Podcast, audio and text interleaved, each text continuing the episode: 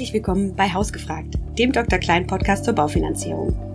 Hier lernst du alles, was du auf dem Weg in die eigenen vier Wände wissen musst. Wir holen spannende Gäste ans Mikro und fragen sie, wie sie ihre Baufinanzierung gemeistert haben, welche Hürden es dabei gab und wie sie es dann doch ins Eigenheim geschafft haben. Außerdem gibt es hier regelmäßig die wichtigsten aktuellen Tipps von unseren Spezialisten für Baufinanzierung. Ist Anna Kommens und ich versuche die Fragen zu stellen, deren Antworten mir beim Hauskauf geholfen hätten. Ihr habt auch Fragen, die euch interessieren oder Feedback zu unserem Podcast?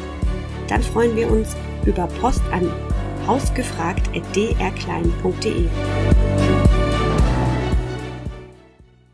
Herzlich willkommen bei Hausgefragt, dem Dr. Klein Podcast zur Baufinanzierung.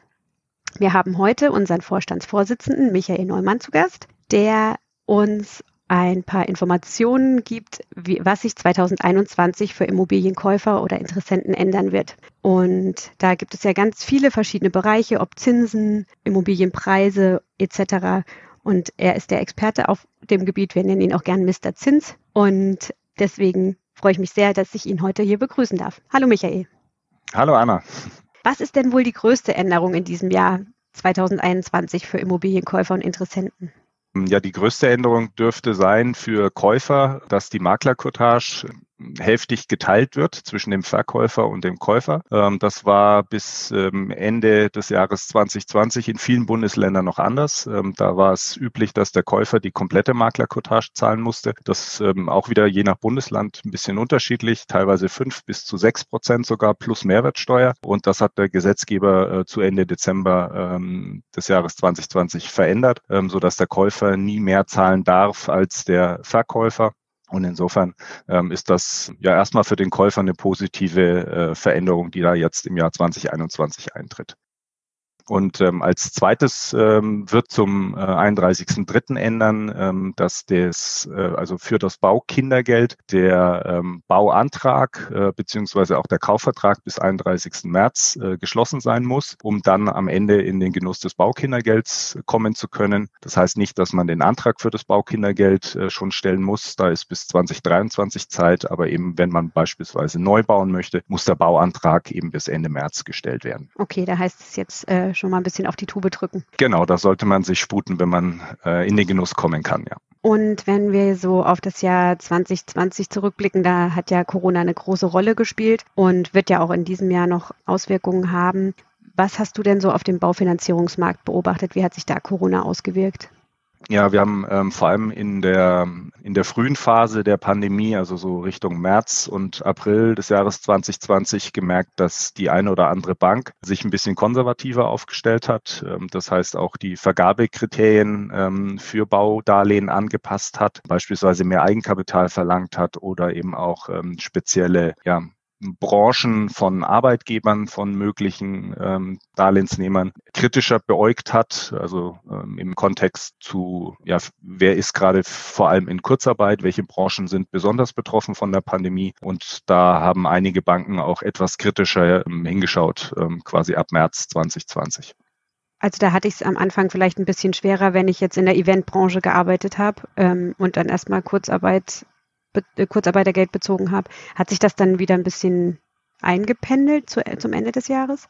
Ja, das ähm, ist so ein bisschen wellenförmig auch verlaufen. Also man kann das sagen, so ein bisschen auch wie die Infektionszahlen. Also im Sommer hat sich das dann wieder ein bisschen normalisiert, ähm, als auch die, das Thema Kurzarbeit wieder etwas in den Hintergrund getreten ist und ähm, die, ja, die Zahlen der, der Kurzarbeiter zurückgegangen sind, ähm, mit dann wieder steigenden äh, Infektionszahlen zum Ende des Jahres 2020. Ja, schauen Banken dann auch wieder ein bisschen kritischer auf die eine oder andere Branche. Und das sind vor allem natürlich die Branchen, die besonders hart getroffen sind von der Pandemie. Also du hast schon gesagt, Eventbranche, Hotel, Gastronomie. Also dort, wo einfach die, die Auswirkungen massiv sind, äh, schauen die Banken einfach auch sehr genau drauf und ähm, versuchen natürlich auch zu schauen, wie sich diese äh, Branchen dann perspektivisch weiterentwickeln und äh, wieder auch Jobperspektiven sind.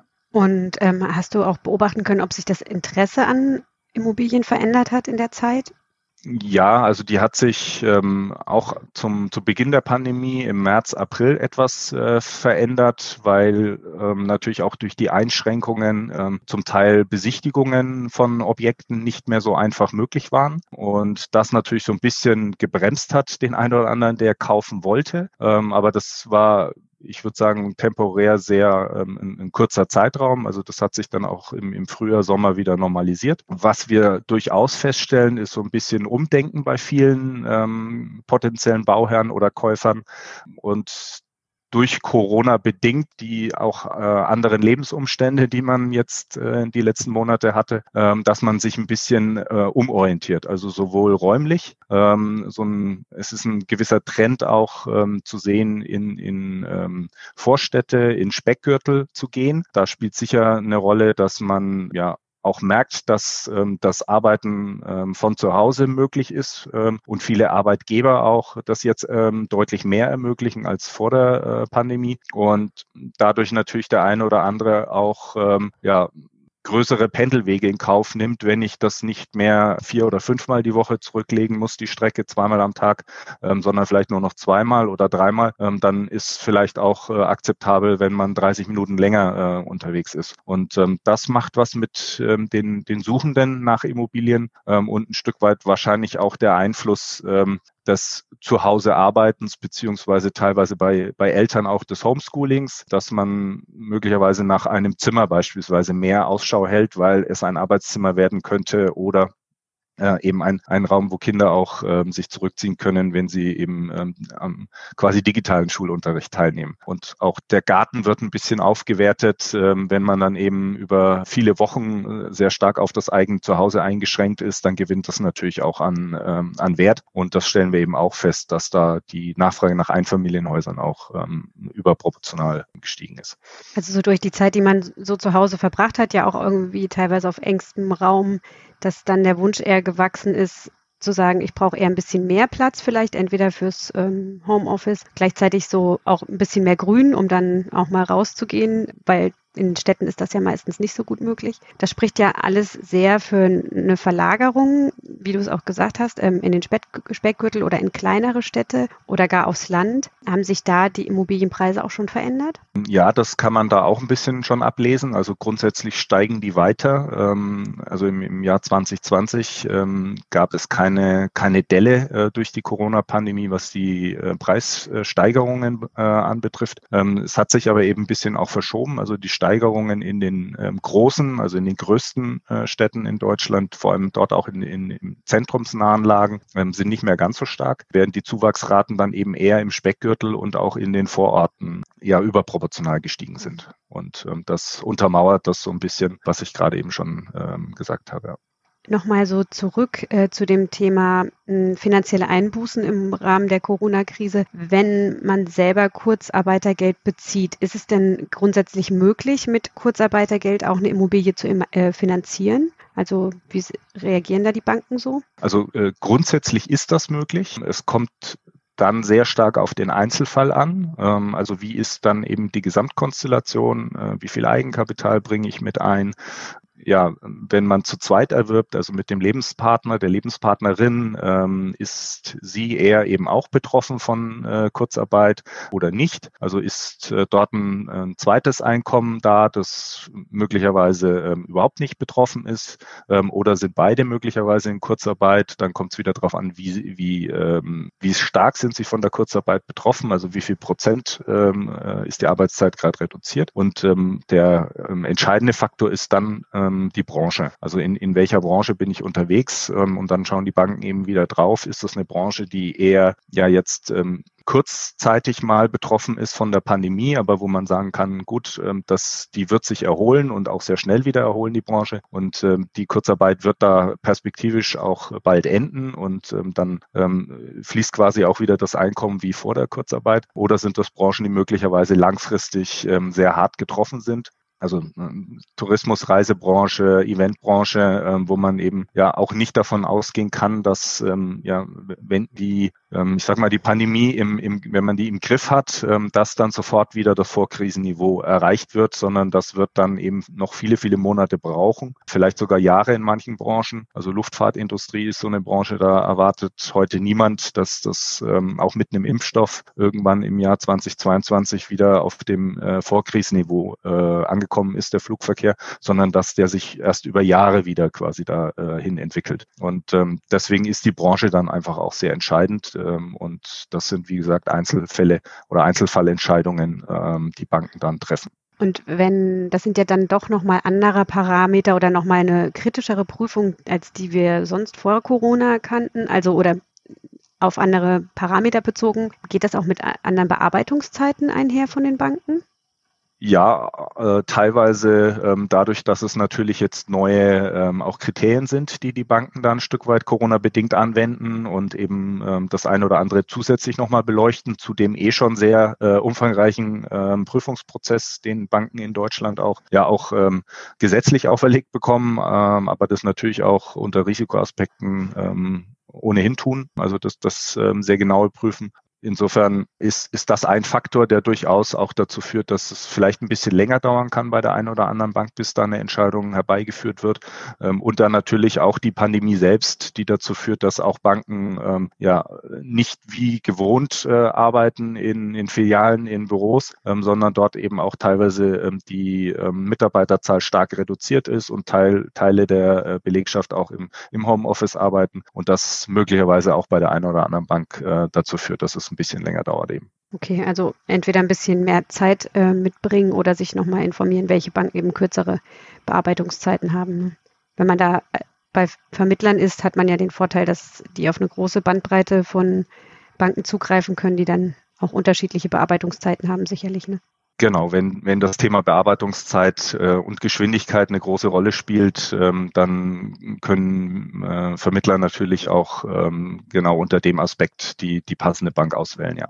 Gerade bei Käufen in den äh, Ballungsgebieten hat Ringo ja immer berichtet, dass es so ist, dass da natürlich ein großer Zeitdruck herrscht. Also ich nehme mal an, auch wenn das Interesse so ein bisschen zurückgegangen ist äh, in, äh, in den Zentren, dass trotzdem da ab und an nochmal ein bisschen Zeitdruck herrscht. Absolut. Also die Nachfrage ist immer noch deutlich größer als das Angebot. Also insofern ist da immer noch das Gebot der Stunde auch, ähm, wenn es die passende Immobilie ist, im Zweifel schnell zu sein, dann auch, ähm, ja. Ein weiteres spannendes Thema, was was ich ja schon in der Zusammenarbeit mit dir weiß, dass es immer so ein bisschen die Glaskugel ist, ähm, ist die Zinsentwicklung. Aber natürlich wollen wir trotzdem, dass du einen Blick reinwirfst in deine Glaskugel und ähm, guckst und uns sagst, deine Einschätzung mitgibst, ähm, wie werden sich denn die Zinsen nächstes Jahr entwickeln? Werden sie weiterfallen? Werden wir vielleicht sogar Negativzinsen sehen? Oder wie schätzt du das kurz- und mittelfristig ein? Ja, ich hol, hol mal kurz den Lappen, poliere ein bisschen an meiner Glaskugel, ähm, damit ich ein bisschen klarer sehe fürs Jahr 2021.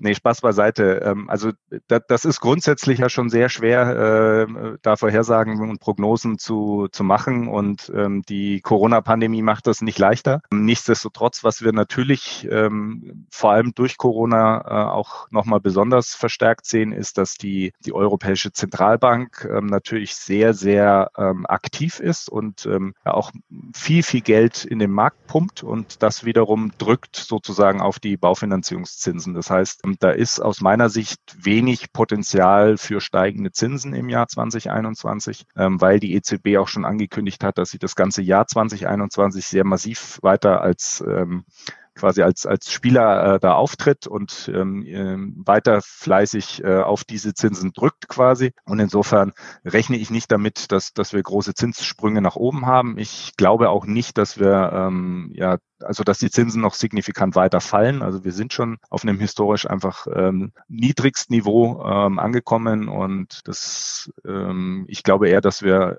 dann eine Seitwärtsbewegung sehen im Jahr 2021. Das heißt nicht, dass es nicht temporär noch mal ein bisschen auch äh, weiter nach unten gehen kann und wir dann tatsächlich auch ähm, wieder nahe an das Niveau, also an, an die Nullgrenze rankommen und natürlich auch das Thema Negativzinsen dann vielleicht äh, temporär ähm, wieder ähm, ins Spiel kommt. Wobei ich auch da sagen muss, also das äh, de facto gibt es das schon ähm, seit mehreren Jahren. Ähm, wenn wir auf die KfW, also die Förderbank, die staatliche schauen, da sind zwar die also die eigentlichen Zinsen sind noch mit einem positiven Vorzeichen, aber es gibt diverse Programme der KfW, wo gewisse Maßnahmen gefördert werden, ähm, wo es Tilgungszuschüsse gibt von der KfW und über diese Tilgungszuschüsse wird quasi ein Negativzins, also ein effektiv ne negativer Zins erreicht, weil ich am Ende des Tages weniger Geld zurückzahlen muss, als ich eben aufgenommen habe ähm, durch diese Tilgungszuschüsse. Wenn ich die eben mit einrechne, dann kommt da tatsächlich äh, schon auch ein Negativzins raus. Also insofern ist das oder wäre das gar nichts mehr Neues. Ähm, was wir bisher tatsächlich noch nicht gesehen haben, ist, dass, dass Banken auch Darlehen ausgeben mit Negativzinsen. Aber von der KfW-Seite ist das eben auch schon seit geraumer Zeit möglich. Okay. Und dieses Hauptkriterium, warum du sagst, dass die Zinsen eher sich seitwärts bewegen, wenn nicht sogar vielleicht noch mal ein bisschen fallen, sind die Geldflüsse von der EZB. Genau, also das ist gerade, ähm, das sind so große Summen, die die EZB da äh, in den Markt pumpt, dass das dazu führt, dass die Zinsen ähm, ja gar nicht ähm, ja, signifikant steigen können.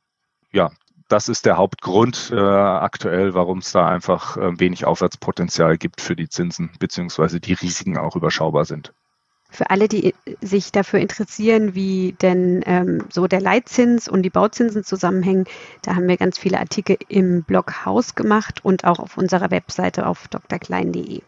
Würdest du jetzt alles in allem sagen, ähm, 2021 lohnt sich der Immobilienkauf noch? Ja, also vom Zinsumfeld äh, definitiv. Also dieses historisch niedrige Niveau, das, das erwarte ich eben auch im Jahr 2021. Und ähm, am Ende ist es das Entscheidende ähm, aus meiner Sicht nicht, ob die Zinsen jetzt ähm, ja in der Nachkommastelle 0,1 oder 0,2 höher oder niedriger sind, sondern es muss einfach die passende Immobilie sein, wenn man das, dieses Vorhaben eben realisieren möchte. Und ähm, dann ist, spielt natürlich auch eine Rolle, ähm, kaufe ich die zu einem vernünftigen Preis ähm, und wie ist meine Erwartung an die ähm, Preisentwicklung der Immobilie in den nächsten Jahren. Und das ist dann eigentlich das, das Entscheidende, wenn man sich für so eine Investition äh, eben auch, ähm, also mit so einer Investition beschäftigt ähm, dass man ein Stück weit eben auch versucht zu bewerten, ähm, ist, ist das ein fairer Preis und ähm, wie entwickelt sich dann eben auch das Preisniveau da weiter. Und ich glaube persönlich, dass wir ja, ähnlich wie in den letzten Jahren, auch im Jahr 2021, aber auch darüber hinaus äh, weiter steigende Immobilienpreise haben werden, äh, weil einfach mehr Menschen in die eigenen vier Wände wollen, als es die vier Wände gibt äh, aktuell. Ähm,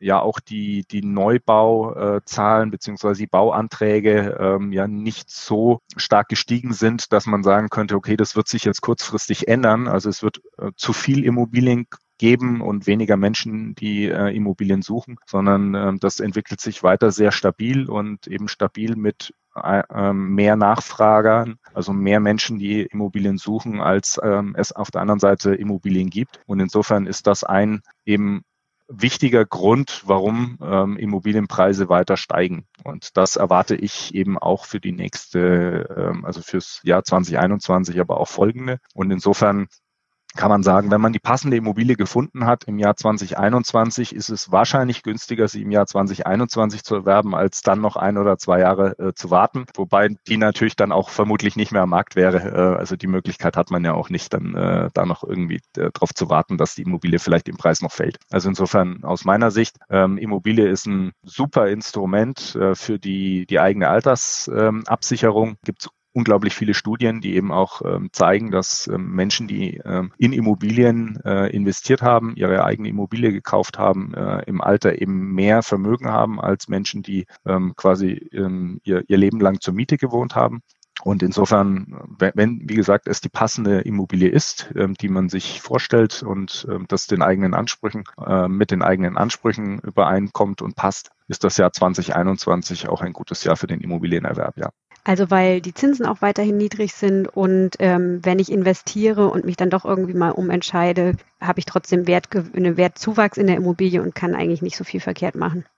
Also klar muss man immer noch die Nebenkosten, die Kaufnebenkosten dann rausrechnen, aber tendenziell ist es weiterhin eine sichere Bank sozusagen, wenn man selbst drin wohnen möchte. Ne? Genau, also wenn man ähm, normalerweise hat man dann ja einen etwas längeren auch ähm, äh, Zeithorizont, äh, wenn man was ähm, zum, zum Selbstbewohnen erwirbt. Wenn jemand jetzt äh, für zwei Jahre beruflich bedingt äh, umzieht und ähm, dann die Stadt wieder verlässt und die Immobilie dann auch wieder verkaufen möchte, würde ich nicht dazu raten, äh, sich für zwei Jahre Eigentum äh, anzuschaffen, weil wie du richtig sagst, also die Erwerbsnebenkosten, die sind relativ äh, hoch. Ähm, also auch wieder je Bundesland unterschiedlich, aber zwischen 10 und 15 Prozent kann man damit, äh, kann man da rechnen. Ähm, auch wenn die Maklerkosten ähm, geteilt werden. Trotzdem ist das natürlich schon ein, ein Batzen Geld. Und ähm, wenn ich nach zwei Jahren die Immobilie verkaufe, darf ich nicht davon ausgehen, dass ich dann am Ende äh, unterm Strich noch äh, mit Gewinn da rausgehe, sondern dann sollte man eben einen etwas längeren äh, Zeithorizont im Auge haben. Ja. Und ähm, bei dem Thema so langfristigere Zinsentwicklung, wenn man jetzt an Menschen denkt, die schon äh, eine Immobilienfinanzierung abgeschlossen haben und bei denen die Anschlussfinanzierung ansteht, ist für die ähm, 2021 ein gutes Jahr, um so ein Vorwartdarlehen abzuschließen, also sich jetzt die Zinsen für den nächsten, ich glaube, Vorwartdarlehen kann man ja bis fünf Jahre im Voraus, sich dann den Zinssatz von heute sozusagen festschreiben mit gewissen Aufschlägen. Macht das jetzt Sinn oder sollte man da noch weiter hoffen, dass es so lange so niedrig bleibt? Also grundsätzlich, wenn die Zinsen gleich bleiben würden über so einen langen Zeitraum von fünf Jahren, ähm, dann würde man besser fahren, wenn man noch wartet, weil so ein Vorwartdarlehen natürlich ähm, auch etwas Geld kostet. Also sprich ein Aufpreis dafür, dass ich mir die Zinsen schon sehr frühzeitig sichere. Und dieser Aufpreis wird quasi ähm, ja von, von Jahr zu Jahr ein bisschen kleiner, bis dann tatsächlich der Termin kommt, wo ich auch wirklich einen Anschluss finanzieren muss, weil einfach die Zinsfestschreibung ausläuft. Ja, genau. Aber also meine Glaskugel gibt es nicht her, äh, mir heute zu sagen, ob die Zinsen in fünf Jahren noch genauso hoch sind wie heute. Ähm, insofern hängt es dann auch sehr stark natürlich damit äh, oder davon ab, ja, ob man dann nicht mehr so gut oder ruhig schläft, ähm, weil man eben diese Sicherheit nicht hat. Und ein Stück weit kann man mit so einem äh, Vorwartdarlehen sich einfach auch Sicherheit natürlich kaufen. Und das hat aber dann eben einen gewissen Preis, ähm, wobei der auch nicht exorbitant hoch ist. Ähm, das kann man sich dann auch wieder im, Einzelfall einfach mal auch ähm, ja, von, einem, von einem Makler, von dem Vermittler durchrechnen lassen, was da die Optionen und die, die Unterschiede, die Preisunterschiede auch sind. Aber gerade wenn ich jetzt auf den, auf den Eigennutzer blicke, ähm, der da ähm, für viele, viele Jahre, Jahrzehnte auch äh, eine Immobilie ähm, erworben hat, ganz viele sind da eher auf der äh, Seite, dass sie sagen, okay, ich schlafe vielleicht doch besser, wenn ich mir das historisch günstige Niveau jetzt sicher, ähm, als dass ich dann nicht weiß, wo sich die Zinsen vielleicht in zwei, in vier oder in fünf Jahren befinden. Und wenn sie dann nur ein bisschen höher sind, ja, dann zahle ich vielleicht dann doch mehr, als ich äh, gemusst hätte, wenn ich einfach das, das niedrige Niveau genutzt hätte. Aber das hängt dann von der persönlichen äh, Einstellung auch ab, ob man mit diesem Risiko eben ähm, einfach umgehen möchte, im Zweifel auch den Zinsmarkt ständig beobachten möchte über so einen langen Zeitraum oder ob man einfach sagen möchte, nee, eigentlich will ich damit jetzt auch nicht nichts zu tun mehr haben und nicht jeden Tag da irgendwie ähm, äh, die, die Zinsen beobachten und ähm, dafür zahle ich dann auch ein paar Euro mehr im Monat. Also es ist sozusagen Pre der Preis der Sicherheit, den man dann zahlt als Aufschlag. Genau, ja. Okay, also du sagtest ja, die Geldflüsse der EZB, die beeinflussen ähm, die Zinsen, dass sie niedrig bleiben. Da ist ja auch die Frage, oder immer, es steht ja immer so ein bisschen im Raum, ob diese Geldflüsse zu einer Inflation führen. Ähm, da gibt es ja so einen Zielkorridor von zwei Prozent. Momentan liegt ähm, liegen wir da ja noch deutlich drunter. Aber die Frage ist ja, wird das sich mal irgendwie anders entwickeln? Für wie wahrscheinlich hältst du das? Oder denkst du eher, also einige Experten gehen ja davon auch, dass es eine Deflation gibt. Auf welcher Seite stehst du da und wie hätte, würde sich das wiederum auf den Immobilienmarkt oder auf die Immobilienfinanzierung auswirken? Ja, also wir haben tatsächlich ähm, aktuell eine Deflation, wenn wir jetzt ähm, auf die, ähm, also auf Europa schauen, ähm, eine ganz leichte. Ich gehe allerdings davon aus, dass sich das im Jahr 2021 äh, wieder dreht, ähm, wir auch wieder eine ähm, leichte Preissteigerung sehen werden. Ich glaube aber nicht, dass wir ja Richtung zwei Prozent Inflation ähm, auch nur annähernd im Jahr 2021 laufen werden. Ich gehe zwar davon aus, dass die Konjunktur eben auch wieder anzieht und wir ein konjunkturelles Wachstum sehen äh, im Vergleich zu 2020, ähm, ähm, aber dass wir eben ja auch noch brauchen werden, mindestens bis ins Jahr 2022, um das Vorkrisenniveau zu erreichen. Und ähm, insofern glaube ich auch nicht dran, dass wir jetzt eine, eine sprunghaft steigende Inflation sehen werden, ähm, sondern dass ein moderater Anstieg ist, aber so, dass die, die EZB auch auf längere Sicht noch nicht gezwungen sein wird, ähm, von ihrer ähm, Politik des, des billigen Geldes sozusagen auch abzuweichen. Und das, das wiederum hat dann, wenn wir jetzt nochmal auf den Immobilienmarkt und auf den Finanzierungsmarkt schauen, ähm, eben auch zur Folge, dass die Zinsen vermutlich über einen längeren Zeitraum noch niedrig bleiben werden, weil die EZB eben weiter das Geld in den, in den Markt pumpt ähm, und die Zinsen damit niedrig hält. Und das wiederum, ja, auch gute Rahmenbedingungen sind für Immobilienkäufer eben, weil die Zinsen schon mal niedrig sind. Okay. Also auch in den nächsten Jahren bleibt es ein attraktives Umfeld für Immobilieninteressenten vermutlich. Ja. Hm, wir haben jetzt sehr über diese Einschränkungen gesprochen, die ähm, mit den wirtschaftlichen äh, Veränderungen einhergehen, also durch das Kurzarbeitergeld für, für die Menschen. Das ist ja so ein bisschen die eine Seite der Medaille. Wir wissen aber ja auch, dass es andere, einen anderen Teil der Bevölkerung gibt, die eher mehr sparen, dadurch, dass sie nicht ausgehen, ähm, äh, nicht so viel shoppen gehen. Ähm, hast du bemerkt oder hat Dr. Klein generell bemerkt, dass es Veränderungen in der Tilgung gibt oder in den Sondertilgungen? Also dadurch, dass man jetzt mehr Geld hat, vielleicht, ähm, dass man entweder sagt, äh, es könnte, könnte ja beides sein, entweder die Tilgung für die Menschen, die eher ähm, vom Kurzarbeitergeld betroffen sind, eher sagen, okay, wir müssen jetzt die Tilgung runterfahren, die anderen eher nach oben. Gibt es da Veränderungen? Also bei den Neuabschlüssen merken wir keine signifikanten Veränderungen. Also Menschen, die jetzt im Jahr 2020 beispielsweise ähm, ein Objekt erworben haben und eine Finanzierung ähm, aufgenommen haben, das sind, ähm, ich sage mal, normale ähm, Tilgungssätze, wie wir sie auch vor der Pandemie äh, gesehen haben. Da hat sich wenig verändert. Während der Darlehenslaufzeit ist es etwas schwieriger, an Daten zu kommen. Also die sind nicht so einfach zugänglich. Insofern ähm, gibt es da jetzt auch keine ähm, Statistiken zum heutigen Zeitpunkt, wo man sagen könnte, okay, die die, die Tilgungsraten wurden nach oben oder nach unten angepasst. Das, was du ähm, ja, angesprochen hast, das hat sicher einen gewissen Einfluss. Also da, da bin ich mir sehr, sehr sicher. Also gerade, dass Menschen, die in Kurzarbeit ähm, gegangen sind oder auch ähm, Selbstständige, die Umsatzeinbrüche hatten, tendenziell eher versuchen, die Tilgung runterzunehmen, beziehungsweise auch, ähm, wir hatten das ja im letzten Jahr, ähm, ähm auch die Möglichkeit, Tilgung mal temporär auszusetzen äh, für drei Monate beispielsweise, ist ja auch gesetzlich die Möglichkeit, Möglichkeit geschaffen worden. Ähm, und viele Banken haben das auch nochmal verlängert. Und ähm, das, also da gibt es Zahlen zu, das haben Menschen in Anspruch genommen, wobei das ein sehr niedriger einstelliger Prozentsatz war der, der Gesamtdarlehen. Mhm. Ähm, also insofern schon überschaubar, aber eben ja schon auch eine relevante Zahl an Menschen, die diese Möglichkeit genutzt haben. Und vermutlich gibt es auch genug Menschen, die eben, wie du sagst, ähm, ja, äh, jetzt an anderer Stelle weniger äh, Möglichkeiten haben, Geld auszugeben und es dann eben auch bewusst in die, in die Tilgung äh, gesteckt haben entweder durch Sondertilgung oder vielleicht auch über eine höhere ähm, Rate jeden Monat. Es ist ja auch von Bank zu Bank unterschiedlich, ob man das kostenfrei wechseln kann, ne? ob man die Sondertilgung vereinbart hat oder nicht. Das spielt ja dann wahrscheinlich auch noch eine Rolle. Wenn du jetzt ähm, in der Situation wärst, wie unsere Zuhörer ähm, manchmal sind, also die sich jetzt für eine Immobilie interessieren und denen fehlt einfach noch so ein bisschen Eigenkapital. Wie würdest du denn daran gehen? Um das anzusparen? Äh, kommt darauf an, wann ich die Immobilie äh, erwerben möchte. Also auch wieder so ein bisschen der Zeithorizont ist das Entscheidende. Ähm, wenn das ähm, sehr zeitnah sein soll, also ich, ich sage mal ein Beispiel in einem Jahr oder in zwei Jahren, ähm, würde ich was anderes tun, als wenn das in fünf oder in, in, in sechs Jahren sein soll beispielsweise. Also grundsätzlich, was aber ähm, immer äh, mein Tipp ist, ist, wenn ich ansparen möchte, ähm, das regelmäßig zu tun. Ähm, also am besten monatlich sich ähm, einen Dauerauftrag einrichten, der vom eigenen Konto einfach ähm, einen Betrag X, den man eben zur Seite legen kann, auch einfach automatisiert wegbucht. Und dann ist eben die Frage, äh, wohin?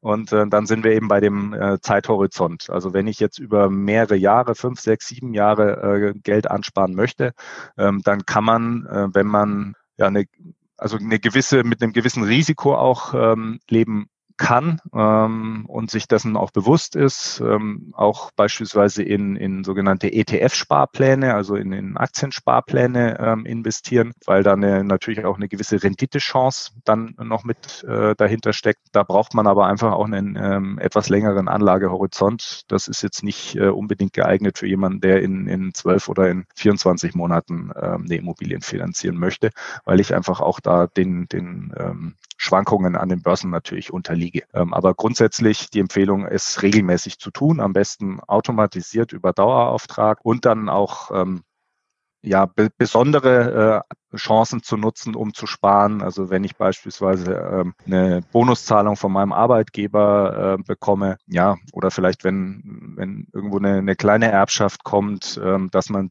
die das Geld dann einfach nimmt und bewusst zur Seite legt, nicht für den Konsum nutzt, ganz bewusst eben äh, das zurücklegt, um das Eigenkapital dann für die Immobilieninvestitionen einfach auch ähm, aufzubauen. Okay, also regelmäßig ab und äh, regelmäßig sparen und dann je nachdem, welchen Horizont ich habe, entweder irgendwie vielleicht auch ein Tagesgeldkonto, wenn es näher ist, ähm, der Horizont, oder wenn er weiter ist, eben eher in ETFs oder zu, äh, zu investieren, wo mhm. man noch eine Renditechance hat. Förderungen sind ja auch nochmal so ein Hebel, der hilft. Also klar, gewissen Eigenkapitalstock sollte man haben, aber es gibt ja zum Beispiel von der ähm, KfW oder auch von durch das Baukindergeld gibt es ja Förderung. Was hältst du da für besonders sinnvoll? Ja, also die, die KfW hat ein sehr, sehr breit gefächertes Angebot, ähm, auch mit, gerade mit einer Zielrichtung beispielsweise energieeffizient äh, ähm, bauen oder auch sanieren von bestehenden Immobilien. Ähm, das sind sehr häufig ähm, sehr attraktive Konditionen, die man da von der KfW bekommt, über die Bank letztendlich. Also man hat jetzt nicht den Aufwand, äh, quasi zu zwei Banken äh, gehen zu müssen, sondern also idealerweise, ähm, wenn man sich an den Vermittler wendet, äh, übernimmt der sowieso ganz viel und am Ende wird es aber auch von der Bankseite ähm, ja, quasi äh, durchgeleitet, kann man sagen, zur KfW und hat dann, äh, man hat dann äh, keinen zusätzlichen äh, Ansprechpartner noch bei der KfW, aber man kriegt eben diese staatlich geförderten und äh, sehr häufig subventionierten Konditionen. Und wie gesagt, also gerade mit, mit Hinblick auf Neubau, auf Sanierungsmaßnahmen sind da sehr äh, spannende, interessante Programme. Die stehen deutschlandweit zur Verfügung von der KfW und dann ist es noch ähm, so, dass es in den unterschiedlichen Bundesländern auch wiederum nochmal ähm, landesspezifische Förderinstitute gibt, die ähm, ja auch sehr unterschiedliche ähm, Förderbedingungen haben. Und ähm, auch da gibt's äh, sehr, sehr ähm, äh, interessante Förderprogramme, die man dann individuell eben auch mit hinzuziehen kann und wo dann eben auch ein Vermittler ja äh, die die Unterstützung geben kann und äh, dort ähm, ja bei, bei der Beantragung ähm, eben auch helfen kann das, das Baukindergeld, das du angesprochen hast, ähm, ja, auch das ist eine, eine tolle Fördermöglichkeit, ähm, wo der Staat gezielt A, den, den Erwerb von Wohneigentum fördert und dann natürlich auch noch mit dem Fokus auf junge Familien. Und ähm, ja, also da gibt's nichts äh, Negatives äh, quasi, wenn man die Chance hat, diese Fördermittel äh, nutzen zu können, weil man die, die Anspruchs Grundlage erfüllt, ähm, dann sollte man das einfach tun. Und äh, das, ja, äh, hatte ich ja eingangs schon gesagt. Also das ist auch äh, etwas, was eben zeitlich limitiert ist. Also insofern ist nicht gegeben oder gesetzt, dass es da auch ähm, ein, ein Folgeprogramm gibt oder dass das verlängert wird, ähm, sondern die, die Möglichkeit ja, ist erstmal limitiert. Und wenn man da noch in den Genuss kommen kann, sollte man es einfach ausnutzen. Wir haben jetzt einen ziemlichen Rundumschlag hinter uns. Ähm, also ich nehme mit, äh, wenn Baukindergeld interessant für mich sein könnte, informiere ich mich jetzt ganz schnell dazu. Die Zinsen bleiben vorerst niedrig. Mit einer Seitwärtsbewegung, es kann mal ein bisschen hoch, ein bisschen runter gehen, aber ähm, eigentlich bleibt es ein sehr attraktives Umfeld. Die Immobilienpreise nehmen tendenziell weiter zu in den, im Speckgürtel in Relation wahrscheinlich jetzt ein bisschen mehr als im, in Zentren von Großstädten. Und ja, äh, Eigenkapital bleibt auch weiter wichtig. genau. Ganz, ganz herzlichen Dank. Gibt es noch was, ähm, was ich vergessen habe zu fragen, was aber, wo du denkst, das könnte unsere Hörer interessieren? Ach, wir haben so viel abgedeckt jetzt. Ich glaube, das ist, ähm, ist ein tolles Paket ähm, und ähm, ist auch rund. Okay, dann ganz herzlichen Dank. Ich danke dir, Anna. Wenn ihr noch Fragen habt, äh, schickt sie uns gerne an hausgefragt.drklein.de. Wir freuen uns auch auf euer Feedback und eure Bewertung und bis zur nächsten Folge. Ganz herzlichen Dank.